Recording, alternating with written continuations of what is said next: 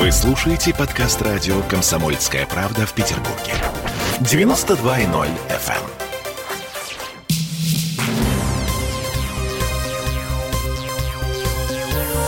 Темы дня. Всем привет. В петербургской студии радио «Комсомольская правда» Дмитрий Делинский. И я, Олеся Крупанина. И здесь мягко говоря, в некотором недоумении. Если вы не пытались выбраться в центр Петербурга в прошлые выходные, то вы наверняка видели фотографии в соцсетях и читали восторженные отзывы горожан о работе правоохранительных органов. Это по поводу субботнего перекрытия центра с остановкой общественного транспорта и воскресного стояния ОМОНовцев и автозаков вдоль Невского уже без перекрытия, а местами с перекрытием. А, причем Смольный и городской главк МВД перекладывали ответственность за принятие решения о перекрытиях друг на друга. Все выходные, причем никто не удосужился предупредить горожан о том, что в центре что-то планируется. То есть несколько улиц блокировали без объявления режима ЧС, режима контртеррористической э, ситуации. Ну, или общей катастрофы. Высадки инопланетян, в конце концов. Ну да. А что именно планировалось, как бы вроде бы понятно. Ну, Хотя не планировалось ничего, как мы знаем, и во всеуслышание было объявлено о том, что ничего не планируют. Но силовики по привычке готовились разгонять акции протеста. Штаб Навального, напомню, объявил он, что он сворачивает уличную активность. И что характерно, этому объявлению поверили везде, во всех городах страны, кроме Петербурга. В результате снегоуборочная техника вместо уборки улиц стояла в баррикадах. ОМОНовцы мерзли в оцеплениях. Жители города ругались, на чем свет стоит. Перебираясь через Невский, по льду фонтанки буквально Невский не давали перейти с одной стороны на другую. Там были заборы. А некоторые, как наш коллега Ольга Маркина, так она вообще не смогла выбраться из дома. И многие так. А что это было? Какой сигнал дает нам власть таким способом, замысловатым? А, этот вопрос мы задали политологу Александру Конфисахару. Ну, это была демонстрация силы, это был такой превентивный э, удар. Просто полиция показала, что она в любой момент готова будет реагировать, очень жестко пресекать и показала свой потенциал. То есть вы полагаете, достигла своей цели эта демонстрация? Да, очень сильно на людей это повлияло. Что оказывается, она находится в состоянии повышенной буквально боевой готовности. Полагаете, горожане с благодарностью восприняли готовность полиции нет, в любой момент? Нет, нет, этого я не говорил. Для многих людей это было так неприятно. Стал один из, наверное, ключевых вопросов. Кому принадлежит власть в городе, да, кто имеет право перекрывать движение, заменять все маршруты транспорта. До сих пор нет ответа. Все-таки чье это было распоряжение, чья была команда. А вы полагаете, чья? Конечно, это полиция, не всякого сомнения. Она выводит, она рекомендует, а уже остальные гражданские учреждения ей просто обязаны подчиняться. Я думаю, что это, конечно, их была инициатива. Ну, как губернатор в выходной день будет перекрывать улицы, будет пускать метро без остановок или изменять маршруты транспорта. Это вообще абсолютно нелогично. Слава богу, у нас ни тайфун, ни наводнение, чтобы менять такие вещи. Еще одна характерная деталь, пока законопослушные жители Петербурга в недоумении взирали на полицейское оцепление в центре города, а многие пытались его обойти или даже прорваться через него, губернатор Александр Беглов э, изучал детскую площадку в Московском районе. Традиционный субботний объезд города. Ну, никак не отменить. Трогательно. Мы сегодня спрашивали депутата ЗАГСа, главу Комитета по законодательству Дениса Четербока. И знаете, что нам сказал? что информация о перекрытии центра была на уровне государственной тайны. Слушаем. Сейчас вы видите не, со, не самое спокойное время, протестная активность, она достаточно высока, и, конечно, специальные службы должны быть готовы. На самом деле, э, стоять в мороз для них ну, нет большой радости. Сочувствуем, сочувствуем. В воскресенье да. они нормально стояли на морозе, стояли спокойно. ничего не перекрывая. Но, Но в субботу... Вот, значит, была э, оперативная информация. Мы, нам, на, на, нас в нее не посвящают, как депутат у нас нет такого доступа. А то есть и вот. вас не посвящают? Но это э, на уровне уровне оперативной информации, на уровне государственной тайны. Поэтому А-а-а. до нее допущены определенные только должностные лица.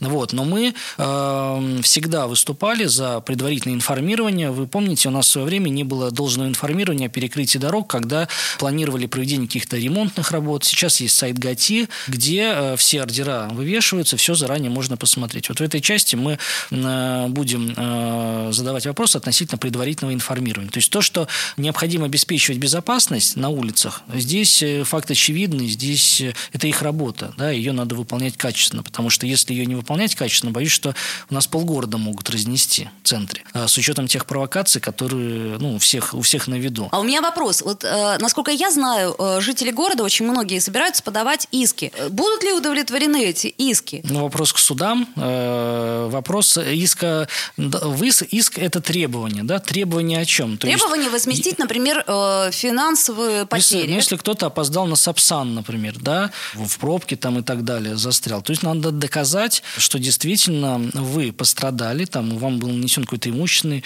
э, вред в результате именно этих действий. То есть э, ситуация может быть разная. Вы, например, выехали на вокзал за 6 часов и не смогли добраться ввиду там каких-то перекрытий, о которых вам не было известно при отсутствии каких-то беспорядков в городе. И совершенно другая ситуация, когда вы выехали там, извините, за 15 минут до отправления поезда и начинаете винить в своем опоздании э, силовые структуры из-за того, что было перекрытие. Поэтому Я услышала вас, доказать будет невозможно. Ситуация, ситуация разная, но могу сказать чисто юридически, вот вопрос э, доказать вот эту причинно-следственную связь, это будет ключевой вопрос в этом судебном процессе. Угу. Денис Александрович, каким образом будет выглядеть позиция ЗАГСа а, по отношению к событиям субботы и воскресенья?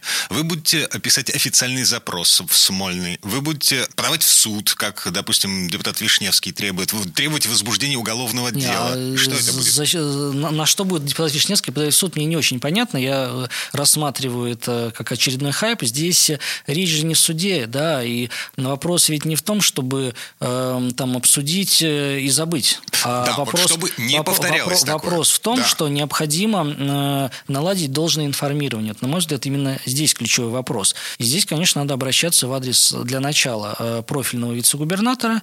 А я вижу, что эта ситуация, она, в принципе, на стыковке полномочий двух вице-губернаторов. Это э, Пикалева и цифрового вице-губернатора, который курирует Комитет по информатизации связи Казарин. Вот. В этой связи надо направить, во-первых, обращение с вопросом, почему так произошло, и, во-вторых, какие есть план мероприятий по устранению такого впредь. То есть наказывать никого не будут? То есть вообще для депутата Четербока ничего не произошло. Проблема только в том, что не информировали, а то, что блокировали центр города, непонятно с чего вообще. И то, что эти люди, космонавты, мерзли несколько часов на Невском, непонятно зачем. И то, что мы оплатили это все из собственного кармана, и то, что снегоуборочная техника стояла килограммами в центре города, все это фигня, это ерунда. Если бы информировали, вообще все было бы прекрасно. А, ну ты заметила, депутаты недовольны, значит, недовольны как мирные жители, которые выбирали Очень этих депутатов. Да, на, а, это было мнение представителей партии власти, на минуточку. Угу. А, они будут спрашивать у Смольного, а, собственно, как сделать так, чтобы это не повторилось. Угу. А теперь мнение оппозиции. Борис Вишневский предложил провести депутатские слушания по законодательству о митингах. И в его, его поддержали коллеги-коммунисты и эсеры, а также уполномоченный по правам человека Александр Шишлов. На слушание собираются позвать представителей Смольного, прокуратуры, полиции и Росгвардии. Последствия, а, ну, я боюсь предположить, даже состоится ли такая встреча. Вот я тоже боюсь предположить. А пока мы ждем, что скажет Беглов в своем еженедельном обращении к жителям города. А, даже если он ничего не скажет о субботних э, и воскресных стояниях, э, в общем-то, это тоже будет ответ. Э, я думаю, что это будет единственный возможный ответ. А сейчас давайте послушаем еще один комментарий политолога Александра Конфисахара как-то смешно. Выглядят автобусы полные, Росгвардии, когда они стоят на улице, ничего не происходит. И с нашей точки зрения это выглядит как очень мягко, если сказать, нелепо. Я бы рекомендовал перенестись на их точку зрения, на тех людей, которые стоят, у которых есть приказ, которых соответствующим образом обучили. Не хочу быть каким-то циником или еретиком, точно так же караул мавзолея, да, что там охранять. Но они все приходят, охраняют, там стоит караул, какой-то развод этих караулов. Мы с своей точки зрения, ну, как смотрим на них и думаем, исходя из своих представлений. Они на нас смотрят со стороны тоже ну, так же сейчас будут команды, мы всех ребят нахрен разгоним отсюда. Получается, что господин Плугин имеет право взять город в блокаду без объявления войны. Я правильно Я думаю, что губернатору просто сказали тоже по соответствующим линиям о том, что сейчас вот эти два дня ты не вмешивайся в деятельность силовиков. В понедельник опять будешь считаться, что губернатором являешься ты. Я просто пытаюсь понять, почему в Москве такого не было, почему по всей России такого не было, почему только в Петербурге? Вот мне, честно говоря, тоже трудно сказать. Как вы думаете, может повториться такая история там в следующие выходные, в еще какие-то выходные? Я думаю, думаю, что будет. Усиление может быть не такое явно. То, что вот они будут мобилизованы, будут готовы моментально, буквально по первому сигналу, приступить к активным действиям, это, конечно, будет.